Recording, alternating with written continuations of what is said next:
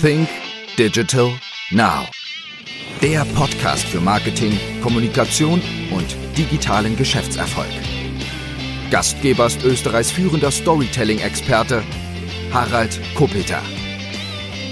Hallo und herzlich willkommen zu einer neuen Ausgabe von Sync Digital Now. Mein heutiger Gast ist Christian Lindemann und so wie immer darf ich euch Christian Lindemann vorweg ein bisschen näher vorstellen. Christian Lindemann ist internationaler Show-Experte. Er war der einzig deutschsprachige Solo-Act bei Cirque du Soleil weltweit, hat er tausende Auftritte gemacht. Darüber werden wir heute dann auch noch sprechen. Er ist Dozent für Performance und er ist auch Bestseller-Autor. In seinen Vorträgen und in seinem Buch Souverän auf den Bühnen des Lebens, mehr Sein als Schein, gibt es einen Erfahrungsschatz aus internationalen Showbusiness weiter, um jeden Selbstvertrauen, Souveränität und Schlagfertigkeit zu vermitteln und tagtäglich erfolgreich auf der Bühne des Lebens zu sein. Hallo Christian. Lieber Harald, herzlichen Dank für die Einladung. Was für eine schöne Anmoderation. Vielen, vielen Dank. Es ist mir eine große Freude und Ehre, in deinem Podcast dabei sein zu dürfen. Und ich glaube, ich darf auch gratulieren. Ein Jahr feierst du jetzt. Du feierst Jubiläum. Ja, richtig. Mein Podcast ist ein Jahr alt, aber es ist auch für mich eine große Ehre, weil du hast mir im Vorfeld gesagt, du warst noch nie in einem Podcast mit dabei. Du hast noch kein Podcast-Interview gegeben und das ist jetzt für dich die Premiere. Ich habe mir den besten ausgesucht, von dem ich selber Fan bin. Also ich habe viele deiner Podcasts hören dürfen und gehört. Und äh, als deine Anfrage kam, jetzt auch in Bezug auf deine Veranstaltung im Mai, habe ich natürlich sofort gesagt, das wäre mir eine große Ehre und Freude, dabei sein zu dürfen. Vielen Dank. Herzlichen Dank dafür auch. Äh, Christian, wir müssen jetzt einmal ein bisschen zurückgehen. Wir müssen einmal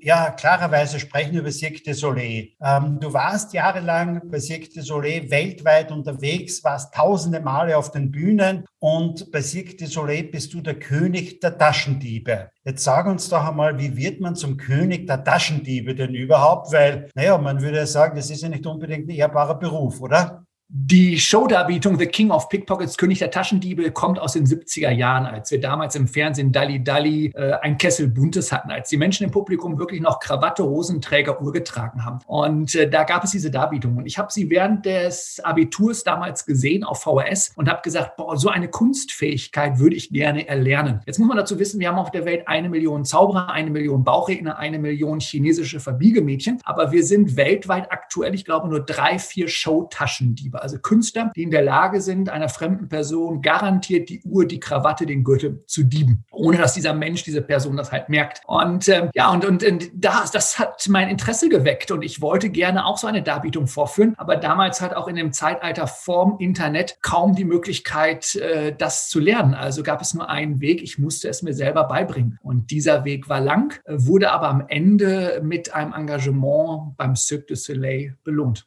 Wenn du dir angefangen hast, das selber beizubringen, okay, dann gibt es irgendwann einmal die ersten Auftritte, aber das war ja natürlich auch zu einer Zeit noch, ja, wo, wo wie du gesagt hast, ne, dass es gab vielleicht YouTube noch nicht in dieser Form. Wie ist denn Cirque du Soleil überhaupt einmal auf dich aufmerksam geworden und wie funktioniert das dann? Wird man dann angerufen und sagt, okay, hier ist Cirque du Soleil und äh, wie ist das weitergegangen? Ganz, ganz, ganz spannend, Harald, weil ähm, ich arbeite jeden Abend mit einem Menschen auf der Bühne. Also mein Requisit, wenn man so will, ist der Mensch. Der Sportler hat vielleicht seinen Tennisschläger, seinen Fußball, der Musiker hat sein Musikinstrument, an dem er üben kann. Äh, ich kann das halt nicht, weil jeder Mensch halt einen anderen Inner Circle hat, eine andere ähm, Aufnahmefähigkeit, ein anderes, so ja, wie, wie komme ich jetzt wirklich an ihn ran? Wie kann ich ihm den Gürtel klauen? Und äh, das konnte ich nur testen, indem ich halt rausgehe auf die Bühnen und das halt mache. Aber ich konnte mich natürlich nicht bei den Corporate Events anbieten und sagen, hey, ich bin hier der König der Taschendiebe, ich trete bei euch auf, weil ich konnte es ja noch gar nicht. Also wir haben in Deutschland, Österreich, Schweiz Open Stage Bühnen, so nennt sich dieses Konzept aus Amerika, da wo halt ähm, ganz viele Künstler, die wir jetzt alle kennen, äh, bekannte Comedians vor 20 Jahren mit mir groß geworden sind. Da bekommt man kein Honorar, du fährst dahin, oft eine Europalette mit einem roten roten Teppich drauf und kannst deine Darbietung halt vorführen. Manchmal sitzen da fünf Zuschauer, manchmal 50. Und so ging, ging es halt bei mir los mit dem Fazit, dass natürlich ein Publikum, die Herren, die ich auf der Bühne hatte, gesagt hat, du, jetzt klaut er mir die Uhr, jetzt will er an meinen Gürtel. Ich merke das, ich merke das, ich merke das. Also mein Weg war unheimlich lang. Ich habe diese Open Stage Tour zehn Jahre lang gemacht. Und bis ich langsam halt Erfolge gesehen habe. Ich saß oft nachts irgendwie heulend im Auto, weil ich gar nicht mehr wusste, wie geht's weiter, weil mein Dispo überzogen war. Dafür bekommst du wieder halt auch kein Honorar. Und du siehst halt auch nur ganz, ganz langsam Erfolge an deinem Produkt. Die einzige Vision, die ich halt hatte, ich habe dieses Video damals gesagt, ich möchte halt auch so eine Darbietung machen. Das ist meine Leidenschaft, das ist mein Weg. Von diesen Open Stage Auftritten habe ich ein kleines Video angefertigt, ein kleines YouTube-Demo-Video, um mich damit halt bei deutschen Häusern, deutschen Varietés, deutschen äh, Zirkussen, Europaparks zu bewerben. Und keiner wollte diese Darbietung. Also so schlecht war ich damals zu der Zeit, muss man dann wirklich sagen. Ich hatte Glück. Parallel hat äh, Cirque du Soleil eine neue Show kreiert, die Show Cusa. Und äh, die, ähm, die Kreationsprozess bei Cirque du Soleil ist es so, jemand schreibt diese Show, und dann wird dieses komplette Buch weitergegeben an das nächste Department. Die müssen es dann realisieren. Und das ist der Erfolg unter anderem auch an Cirque du Soleil, dass man halt im Vorfeld gar nicht schaut, oh, es gibt diese Höhen und Tiefen oder oh, wie können wir das realisieren? Nein, jemand hat diesen kreativen Prozess und sagt, ich stelle mir zum Beispiel wie bei der Wassershow O in Las Vegas, die erfolgreichste Show, ich stelle mir eine Show vor komplett unter Wasser und denke gar nicht darüber nach, wie realisieren wir das, weil das macht eine komplett andere Unit. Und David China, einer der weltbesten Clowns, hat Kusa geschrieben und er hat halt als Hauptrolle den König der Tasche Taschendiebe kreiert. Man muss sich den vorstellen wie einen italienischen Gigolo, sehe ich also auf der Bühne aus, Hemd ein bisschen zu weit auf, die Haare gegelt, äh, goldener Zahn, Goldkettchen, so wie man sich halt so ein Gigolo so ein bisschen übertrieben vorstellt. Und der ist halt der König der Taschendiebe. Und dann hat äh, ja, David China gesagt, so, das Programm ist fertig und äh, ich gebe das jetzt mal ab in die kreative Phase, in die Umsetzungsphase.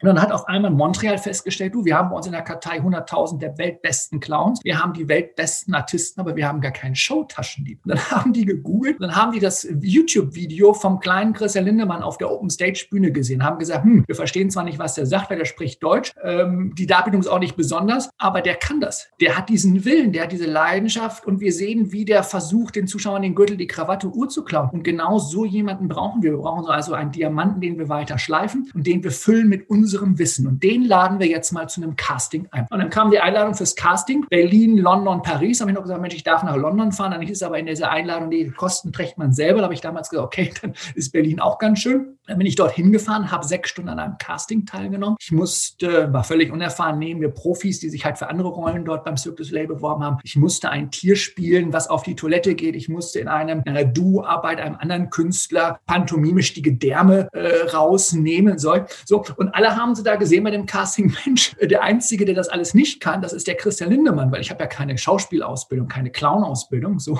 sondern ich war da halt in meinen Lackslippern und meinem Smoking, um halt meine Taschendiebdarbietung zu zeigen. Und dann haben sie gesagt, nee, ähm, also das, das nicht, aber das können wir ihm beibringen, weil wir sehen, wie er sich sechs Stunden lang hier durch dieses Casting quält. Fazit an der ganzen Geschichte, zwei Monate später bekam ich eine Einladung zu einem Call aus Montreal. Wir sind das Produktionsteam der Shokusa. Könnten Sie sich vorstellen, Headline Act einer neuen Produktion zu werden? Und da muss man natürlich sagen, Harald, ähm, nach zehn Jahren, nach knapp zehn Jahren Open Stage, nach so einer Zeit, wo keiner diese Darbietung wollte, habe ich schon so ein bisschen gedacht, es ist versteckte Kamera. Ja, was, was, was, was, ja. passiert jetzt, was passiert jetzt da mit mir? Ja, und dann wurde ich eingeladen. Also vorher, ich habe irgendwie 120 Seiten Vertrag bekommen. Das habe ich dann natürlich die kompletten Rechte, meinen Namen. Ich glaube, ich habe alles abgegeben in diesem Vertrag und wurde eingeladen nach Montreal. Dort hat ein Team sechs Monate lang meine Darbietung neu kreiert. Das heißt, man hat mich gelehrt oder entlehrt mit meiner Show und hat also nur das Handwerk das Pickpocket-Handwerk beibehalten, hat gesagt, alles andere bringen wir dir bei, wie man halt 5000 Menschen in Las Vegas zu Standing Ovations, wie man sich auf so einer 30 äh, Meter Durchmesserbühne bewegt, wie man das macht. Ja, und dann äh, war ich äh, Headline Act oder bin Headline Act of the Shokusa und äh, habe knapp 2000 Shows gespielt. Nordamerika-Tour, Japan-Tour, Europa-Tour und ähm, alle Shows bei Cirque du Soleil laufen roundabout, sagt man, 15 Jahre. Und äh, sobald man eine Pause macht äh, oder ein Künstler eine Pause machen möchte, setzt natürlich die Show nicht aus. Das heißt, wir haben, bei uns heißt das Replacement. Das heißt, wir haben Nachfolgekünstler, die also meine Darbietung, der jetzt aktuell meine Darbietung halt zeigt, genauso auf der Bühne im Grunde aussieht wie ich und das halt macht, bis ich halt dann wieder sage, ich springe wieder zurück zurück in die Show. Wann bist du jetzt rausgegangen bei Cirque du Soleil? Ähm, wir haben natürlich, jetzt muss ich ganz kurz überlegen, auch wegen Corona äh, vor fünf Jahren. Vor fünf Jahren. Ich bin vor fünf Jahren rausgegangen. Das, das Schöne aber ist, dass ähm, ja, so, sobald halt ein Vertrag eines Replacements äh, zu Ende wird, wird immer derjenige der vorgefragt, der also ähm, den, das, den, das Engagement hatte. Und das ist halt das Schöne. Und äh, wer weiß, äh, welche Tourziele noch auf dem Plan stehen. Äh,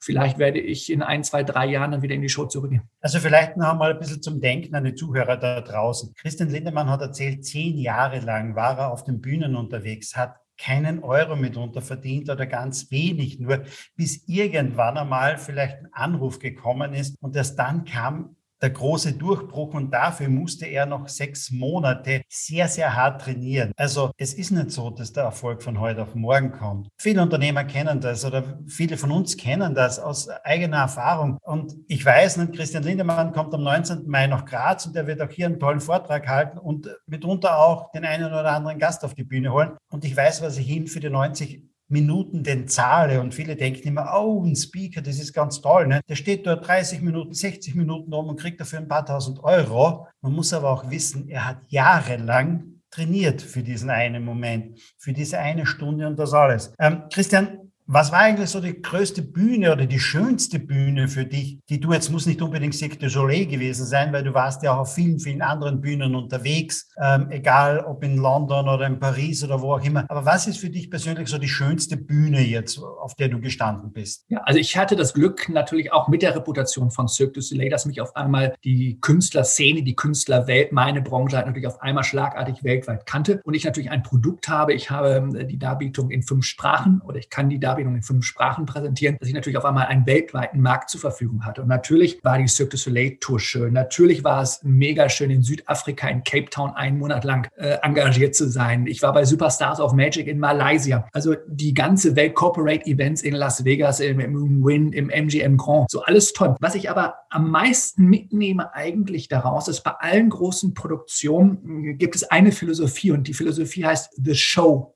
is the Star und nicht der Christian Lindemann und nicht mein, beim Cirque du Soleil zum Beispiel mein oberster Boss Gila Liberté oder nicht der Artistic Director, sondern the show is the star. Von der Person, die das Autopackticket äh, verkauft bis zur Verkäuferin am Popcornstand bis vielleicht zum Christian Lindemann. Und, ähm, und das finde ich fehlt ganz, ganz häufig in Unternehmen. Kann, können, kann man sagen, Mensch, mein Unternehmen, meine Kanzlei, mein Autohaus, mein, meine Agentur ist the Star? Ist da wirklich jeder der Star und daran halt auch beteiligt? Und äh, das war die größte Erfahrung, die ich in Bezug auf deine Frage, was ist die schönste Bühne, mitgenommen habe, wirklich zu erkennen, dass halt weltweit so gearbeitet wird. Gehen wir jetzt einmal raus äh, aus Cirque du Soleil und aus den großen Shows weltweit, sondern kommen wir jetzt vielleicht einmal auch mehr zu deinem Buch Souverän auf den Bühnen des Lebens. Ähm, du sagst ja so in deinem Buch, du stehst jeden Tag auf einer Bühne des Lebens, egal ob vor deiner Familie, vor deinen Mitarbeitern, vor Kunden, wo du etwas präsentieren musst. Gehen wir doch ein bisschen darauf rein, wie kann man denn das lernen, mehr sein als Schein zu sein? Sage sag ich dir gerne. Also erstens versuche ich natürlich in meinen Keynotes, also auch bei dir oder in meinen Vorträgen die Übersetzungsarbeit zu leisten, halt zwischen den Showbühnen und den alltäglichen Bühnen. Denn wenn wir ehrlich sind, jeder Tag von uns ist ein Auftritt. Äh, ob, es eine, ob es ein kleines Gespräch ist oder eine große Präsentation, wir müssen immer, wir müssen immer performen. Und ob ich jetzt in Las Vegas 5000 Menschen zu Standing Ovations oder ob ich jetzt mein Team, meine Kollegen, äh, meine Mitarbeiter zu meinen Fans mache, das beruht halt ähm, auf, auf den gleichen Techniken. Und oft werde ich gefragt, was sind eigentlich Bühnen des Lebens? Lebens. Und äh, ganz spannend, ich habe vor zwei Wochen sprechen dürfen auf dem Innovationskongress und da hat der Innovationsforscher gesagt, wenn der Laie von einer Innovation spricht, denken wir mal gleich eine Innovation, bam, rockt gleich die ganze Welt. Völlig falsch. Wir haben jeden Tag zigtausend kleine Innovationen, die genauso wichtig sind. Genauso hat jeder einzelne von uns jeden Tag ganz kleine, viele Bühnen, auf denen wir alle privat und beruflich halt performen müssen. Mit Souveränität, mit Selbstvertrauen, mit Mut, mit Leidenschaft. Privates Beispiel, meine Tochter kommt mit einer 5 nach Hause. Wenn ich der nicht in dem Augenblick dann, wenn sie gerade kommt, motivieren, Zurede, sagt die, ey, weißt du was, Papa, ich mache hier oben im Kopf dicht, ich gehe auch zum Zirkus. Ja? Beruflich, Unternehmen machen einen Change-Prozess. Von heute auf morgen bekommt man eine andere Unit, eine, äh, einen anderen Kunden, anderes Land, andere Kultur, andere Menschen, andere Sprache. Wenn ich da nicht in dem Augenblick sage, hey, das, das übernehme ich, dann ist um in meiner Welt zu sprechen, bleibt der Form unten. Ja? Oder äh, Unternehmen fusionieren. Ich spreche gerade für ganz viele Banken, darf ich meine Vorträge halten. Da ist von heute auf morgen eine Position doppelt besetzt bei einer Fusion. Und wenn ich da nicht abliefere, wenn ich da nicht sage, hey, ähm, ich bin derjenige mit Mut, dann ähm,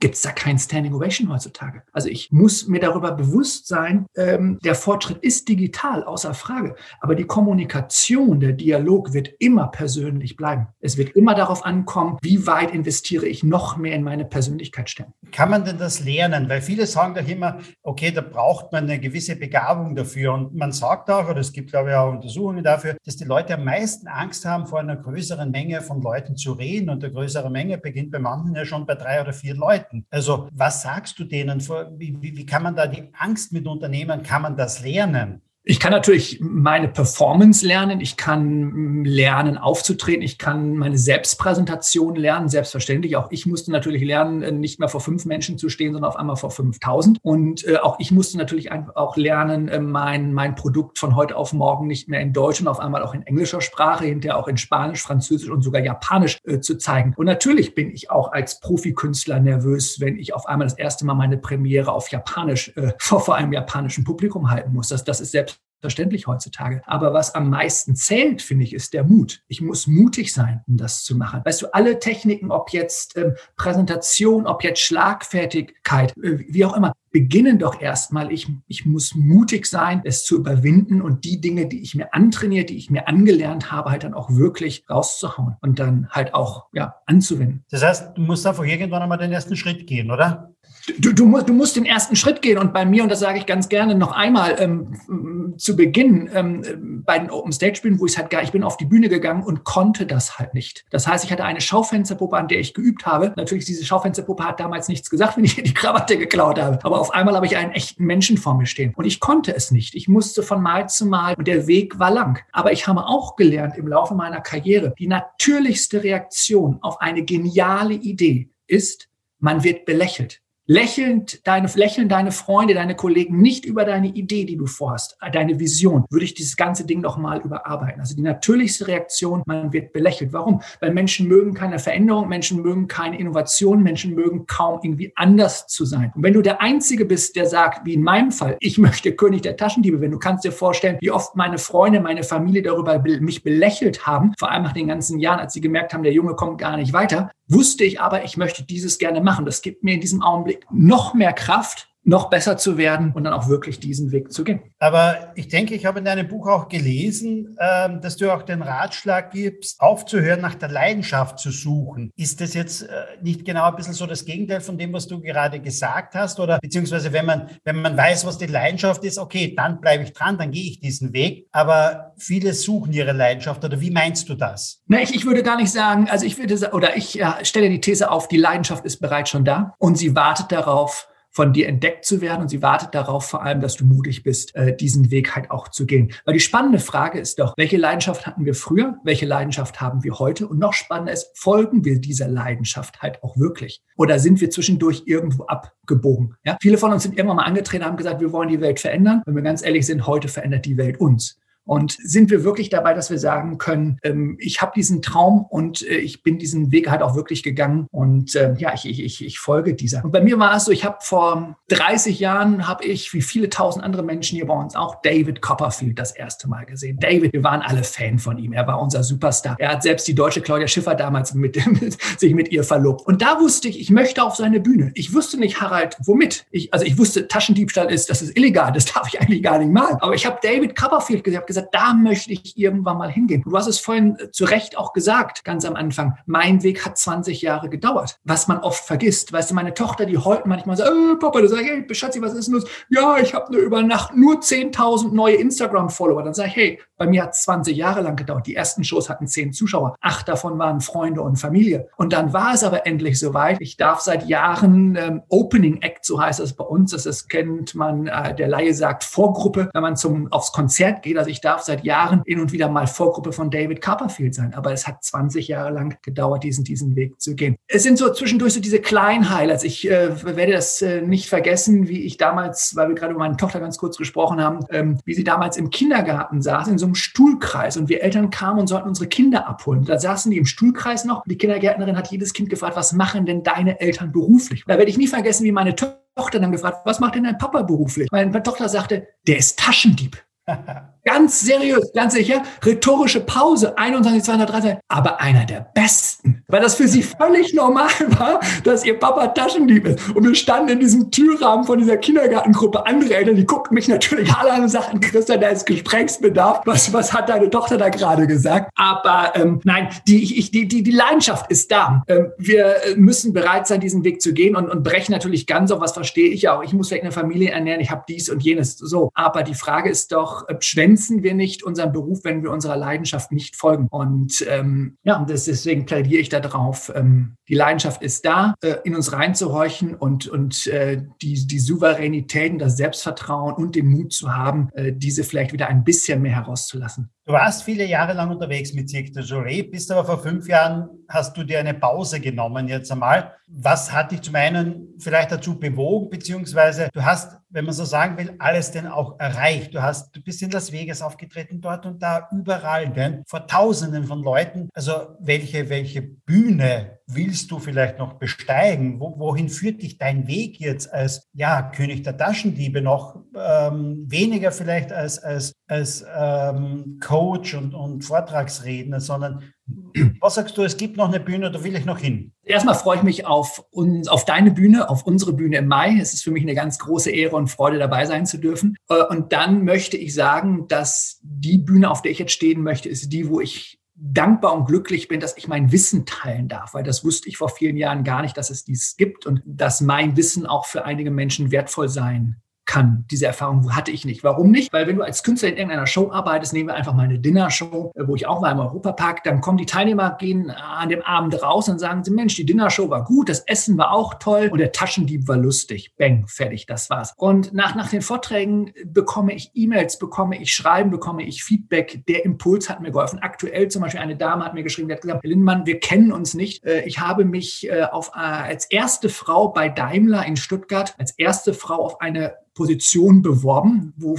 die früher nur von, von Männern besetzt war. Und ich habe an ihren öffentlichen Vorträgen teilgenommen, insgesamt zweimal. Und da waren zwei Impulse dabei, die mir zum Bewerbungsgespräch am nächsten Tag so viel Kraft, so viel Mut gegeben haben, dass ich jetzt sechs Monate später Zeit finde, ihnen zu schreiben. Und ich möchte ihnen einfach nur danken, weil ich habe diese Position bekommen. Und hätte ich ihren Vortrag nicht zweimal hören dürfen, hätte ich wüsste ich nicht, ob es genauso ausgegangen wäre, aber es hat mir unheimlich gut ge geholfen und, und mich äh, ja, erfolgreich an dieses Ziel gebracht und dafür danke ich ihm. Weißt du, Harald, und da sitze ich im Büro, bekomme Gänsehaut, ähm, weil ähm, ich in meinem Leben vorher nie gedacht habe, dass ähm, ja, ich so etwas, dass ich den Menschen so helfen kann mit meinem Wissen als Showkünstler. Und äh, da ist jede Las Vegas-Referenz, jede Zirkusreferenz ist klein dagegen, gegen so eine E-Mail. Liebe Zuhörer, Christian hat es gerade wieder gesagt, im Mai ist am Fresh Content Kongress in Graz. Ich freue mich selber schon riesig riesig darauf und äh, welche vielleicht meine zwei, drei Erkenntnisse sind. Denn irgendwann habe ich den Fresh Content Kongress und heuer geht er in das fünfte Jahr, äh, vielleicht auch ins Leben gerufen, weil ich mir, weil es ein Tag ist, wo ich mir einfach die besten Speaker einlade, eben zu dem Thema Kommunikation, zu dem Thema Auftreten, Sales, Marketing. Das sind diese Themen, die mich interessieren. Und ich wollte nicht immer irgendwohin nach Deutschland fliegen oder fahren, nicht, sondern habe mir gedacht, okay, da machst du mal einen Tag, nicht, da kommen alle zu dir nach Graz. Und dazu lade ich mir noch ein paar hundert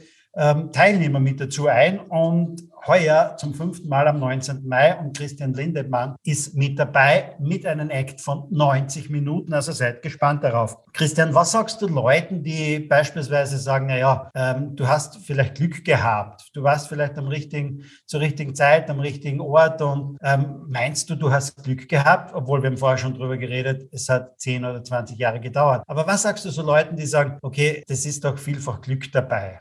Also wir im internationalen Showbusiness wir im internationalen Showbusiness sagen, Hartnäckigkeit, Durchsetzungsvermögen, Fleiß und Wille und der konsequente Glaube an sich selber zählt mehr als Talent. Noch einmal, Hartnäckigkeit, Durchsetzungsvermögen, Fleiß, Wille und der konsequente Glaube an sich selber zählen mehr als Talent. Und das ist eigentlich äh, die Antwort auf deine Frage, ähm, das äh, oder das Erfolgsgeheimnis von ganz, ganz vielen Künstlern halt im Showbusiness, die halt äh, jahrelang ihrer Leidenschaft folgen, ohne überhaupt zu wissen, komme ich damit ans Ziel. Und zu meinen Freunden gehören Bauchredner Sascha Grammel, Cindy aus Marzahn, Mario Barth, viele, ganz viele Comedians, die wir jetzt alle kennen. Aber keiner weiß, wo diese Kolleginnen und wo diese Stars halt auch wirklich, wo die begonnen haben, genauso wie ich. Und das geht nur mit dem konsequenten Glauben an sich selber. Also du kennst niemanden, wo du sagen würdest, das war doch nur Glück bei dem, oder?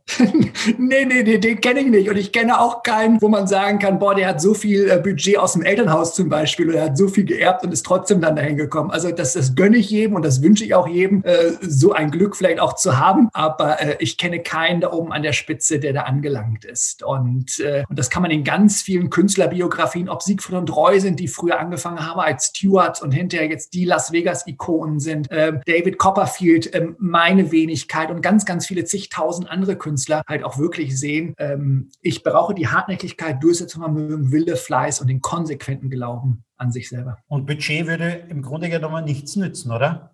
Budget bringt mich äh, temporär vielleicht auf eine kleine Überholspur und macht auch vielleicht irgendwie vieles angenehmer. Aber weißt du, Harald, ich, ähm, wenn, wenn ich keine Leidenschaft für Holz habe, werde ich kein Tischler. Wenn ich keine Leidenschaft für Wasser habe, werde ich nie Segelboote bauen. Worauf ich hinaus will, ist, ich habe Kollegen, die studieren seit drei Jahren Comedy. Die sind nicht lustig. Ja, also da kann ich mir noch so viele Coaches nehmen und sagen, das möchte ich gerne. Das ist ja auch schön, aber ich muss auch irgendwann erkennen, das ist mein Weg, das kann ich, das ist auch vielleicht auch mein Talent und, äh, und alles andere bringt mich halt auch nur bis dahin und nicht weiter. Ich habe in deinem Buch auch gelesen, du hast drinnen so die vier Schritte zur Alleinstellung. Erzähl uns mal ein bisschen darüber, ohne zu viel zu verraten, weil man kann dein Buch klarerweise in jedem guten Buchhandel auch kaufen und man wird einiges davon auch am Fresh Content Kongress hören. Aber was sind so vielleicht ein bisschen im Überblick, so die vier Alleinstellungsmerkmale beziehungsweise Dinge, die ich anwenden sollte? Also ich arbeite, egal ob das jetzt an einer künstlerischen Darbietung ist oder an einem Speaking-Projekt, nach vier Punkten. Erstens Ideen sammeln, also mein, was man jeder macht, Brainstorming. Also was möchte ich, wo gehe ich überhaupt hin, was, was habe ich? Dann ähm, suche ich mir natürlich darüber die Informationen, was gibt es schon auf dem Markt, wie auch immer oder auch halt auch nicht. Wir haben vorhin über die Show O gesprochen. Das war beim Brainstorming so. Wir machen halt übrigens meine Empfehlung, wenn ein Zuhörer, eine Zuhörerin mal in Las Vegas sein sollte. Es gibt viele tolle Shows, aber ich empfehle wirklich die Wassershow O. Es ist einmalig auf der Welt, das zu sehen. Da war also die Idee, wir machen eine komplette Show unter Wasser. Punkt zwei ist Informationen zusammenfinden. Gibt es das bereits schon? Welche Qualifikationen brauche ich womöglich dafür und so weiter? Nummer drei, ich entwickle halt mein Konzept. Ne? Natürlich ist die Reaktion auf eine grandiose Idee, man wird belächelt. Also passt dieses Konzept wirklich oder ist es eigentlich nur meine Idee, wo ich sage, Mensch, ich finde das toll oder ich sehe mich da drin? Ist mein Ego da womöglich viel zu groß und draußen naja, kannst du mal machen, dann würde ich es ja komplett abbrechen. Und, ähm, und dann vor allem, da kommen wir wieder auf das Thema Mut, mutig sein, damit halt auch rausgehen und meine Alleinstellung halt auch zeigen, auch präsentieren und sagen, hey, da bin ich und ich mache das. Und ähm, ich durfte vor wenigen Wochen Präsentationscoaching geben. Da sind wir angefangen beim Namen der jeweiligen Person. Also da, die Person ist das Produkt, aber wie oft rufen wir als Beispiel, rufen wir irgendwo an, Auto aus Müller, mein Name ist Jacqueline Georges. Wer? Ja, mein Name ist Jacqueline Georges.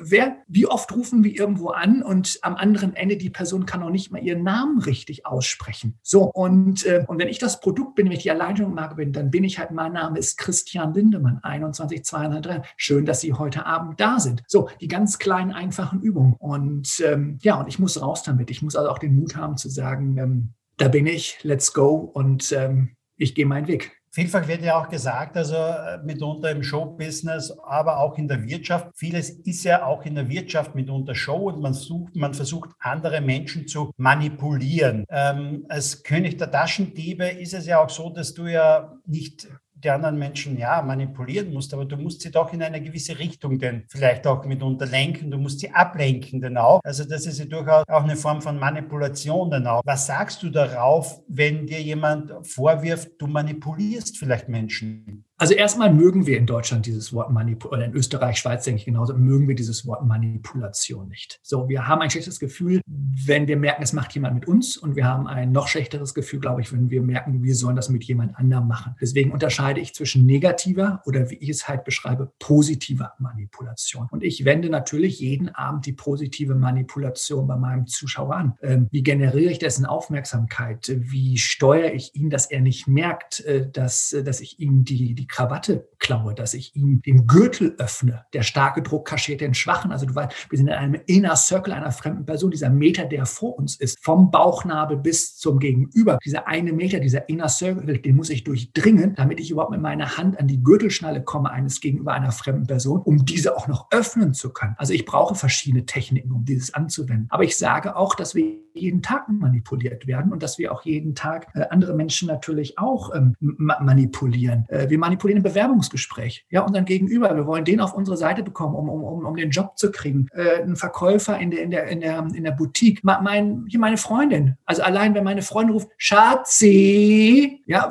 weiß ich doch schon, was sie jetzt gleich vorhat. So. Und das zähle ich halt alles unter positiver Manipulation. Und ich zeige, wenn ich darf, natürlich auch in meinem, meine Techniken im Umgang mit einem fremden Menschen als äh, Übersetzungsleitung ähm, im, ja, wie, wie gehe ich mit einem neuen Mitarbeiter um? Wie gehe ich mit einem neuen Teammitglied um? Wie gehe ich mit einem anderen Menschen? Wie bekomme ich den Zugang zu einer fremden Person, womöglich auch anderen Alters, einer anderen Generation, einer anderen Sprache, einer anderen Kultur? Und das sind Punkte, mit denen wir, wenn wir draußen sind, im, im, im Sales zum Beispiel, ähm, ja tagtäglich zu tun haben. Und ähm, ja, und, und diese Trickkiste äh, aus meiner Welt äh, lüfte ich im Mai und zeige genau, wie ich das mache und den, den Zugang zu fremden Personen bekomme. Auf was können wir uns am 19. Mai am meisten freuen? Gib uns vielleicht so zwei, drei Sachen mit, auf was wir uns freuen können. Was werden wir sehen und hören von dir am 19. Mai in Graz? Also ich darf, wenn äh, ich darf meine Showdarbietung natürlich zeigen als äh, Expertise und ähm, und mit dieser Reputation äh, mein Wissen halt weitergeben und äh, zeige äh, oder leiste halt Übersetzungsarbeit, dass ich halt sagen kann,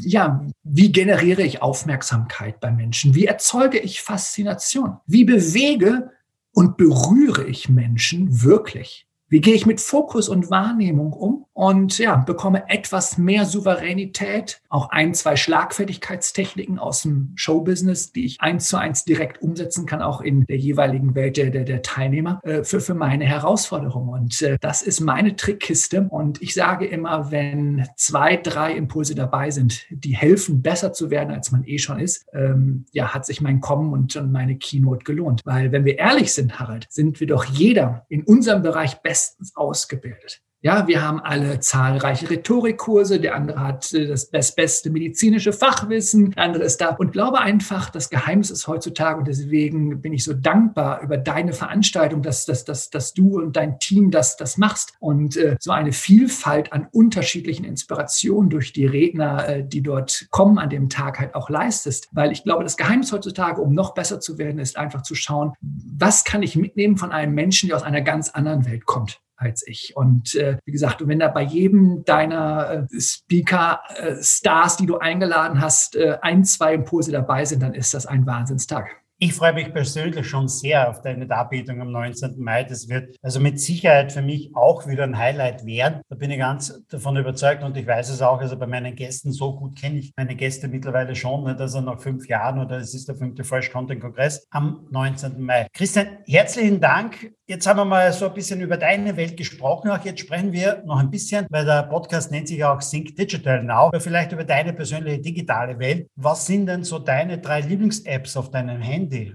Oh, da schaue ich, schau ich direkt nach, Harald. Also, also man, man, muss auch unterscheiden, es gibt Lieblings-Apps und gibt, es gibt meistgenutzte Apps. Das ist noch eine kleine Unterscheidung auch vielleicht dabei. Genau, genau. Also ich bin natürlich, ähm, und das zähle ich zu den meistgenutzten, ich bin natürlich so Social Media verbunden mit meinen Freunden, Kollegen und halt auch mit ganz, ganz vielen Teilnehmern und, äh, und möchte diese ganzen Social Media und Kommunikations-Apps, äh, WhatsApp, wie sie auch immer heißen, gar nicht missen. Und ähm, ja, und bin dankbar darüber, dass es das gibt. Stell dir mal vor, du würdest von mir 5000 Euro bekommen und du hättest die Möglichkeit, das entweder zu investieren in Lufthansa oder in Airbnb. Also sagen wir mal Old Economy, wenn man so sagen will, oder New Economy mit Airbnb, die selber nicht einmal irgendwie auch nur ein Hotelbett besitzen. Wo würdest du diese 5000 Euro hingeben? Also ich, ich würde die 5000 Euro Menschen geben, ähm, die sie am besten gebrauchen können und egal, ob sie dann halt die Lufthansa wählen oder halt per Airbnb unterwegs sind. Ähm, ich bin Fan von beidem, wenn ich ganz ehrlich bin, äh, weil ich natürlich ähm, A, ähm, bei äh, 100 plus Terminen im Jahr auf den Service-Komfort von Lufthansa angewiesen bin. Auf der anderen Seite aber auch ein ganz großer Fan von Airbnb und, und nutze selber, also wenn ich irgendwo unterwegs auf Tour bin. Ich weiß auch, dass verschiedene Showproduktionen, in denen wir tätig sind, äh, die etwas low budget sind, die sich halt keine großen Hotels für die Künstler und für das Ensemble und für die Produktion leisten können, halt auf Airbnb zurückgreifen. Deswegen ähm, splitte ich's. Wunderbar. Eine Frage noch, wann warst du das letzte Mal drei Tage offline eigentlich und nicht in der digitalen Welt unterwegs? Weil für deinen ureigensten Beruf brauchst du ja die digitale Welt nicht wirklich so sehr. Die brauche ich im Grunde nicht. Trotzdem durch die vielen digitalen Vorträge der letzten zwei Jahre äh, habe ich natürlich auch Kundenanfragen bekommen, die gesagt haben, wir machen ein digitales Event und wie können wir denn dort den König der Taschendiebe einladen? Und ich habe eine digitale The King of Pickpockets Performance kreiert, wo ich meinem Gegenüber dann halt vielleicht keine Uhr klauen kann, aber ich kann ihm das Amazon PayPal Passwort zum Beispiel klauen. Ich kann eine ID klauen. Also ich gehe in den digitalen Pickpocketing, in den digitalen Diebstahl, wenn man so will, hinein. Und ähm, ja, und das ist eins meiner Highlights der ähm, Corona-Zeit, die leider so viele Negatives auch mit sich gebracht hat, aber dann trotzdem vielleicht die Kreativität ein wenig äh, gefördert hat. Lieber Christian, herzlichen Dank. Es waren tolle Antworten mit dabei und ähm, du hast ja immer noch die Option, wenn irgendwann einmal quasi dein Business nachlässt, du kannst ja auch auf illegale Weise dir eigentlich viel Geld besorgen, oder?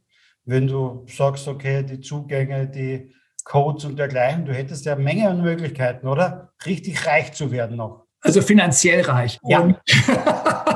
aber also wenn es darum geht, vielleicht noch irgendwelche, irgendwelche äh, ähm, Codewörter oder Zugänge zu, was weiß ich, ähm, Kryptowährungsplattformen oder was dergleichen also zu holen. Ich, ich, wenn ich das ganz kurz sagen darf, halt, ich bekomme jedes Jahr Anfragen von verschiedenen Fernsehsendern, ob die mit mir mit versteckter Kamera zum Beispiel auf den Weihnachtsmarkt gehen dürfen oder ob mit versteckter Kamera auf den Kölner Karneval oder wo auch immer. Und meine Aufgabe ist es dann verdeckt zu klauen und es ist so eine Art Präventionsmaßnahme. Äh, ich habe das vor Jahren einmal gemacht, aber wenn ich ganz ehrlich bin, das äh, ist, ist nicht in dem Interesse, in dem ich halt, warum ich die Kunst, diese alte Tradition des, des Show-Taschendiebstahls gelernt habe, weil das ist so einfach und so simpel äh, mit einer versteckten Kamera. Es ist viel spannender, auf die Bühne zu gehen, zu sagen, hey, mein Name ist Christian Lindemann, ich bin der König der Taschendiebe. Einfach mal alles gut festhalten. Jetzt wird geklaut. Und wenn es dann funktioniert, dann ist es eine Kunstform. Das war ein sehr schöner Satz zum Abschied. Herzlichen Dank, Christian Lindemann. Ich danke dir und deinem Team. Herzlichen Dank und freue mich auf alle live am 19. Mai in Graz. Liebe Zuhörer, das war ein Podcast mit Christian Lindemann. Wir hören uns demnächst wieder mit einem weiteren interessanten Gast. Bis dann.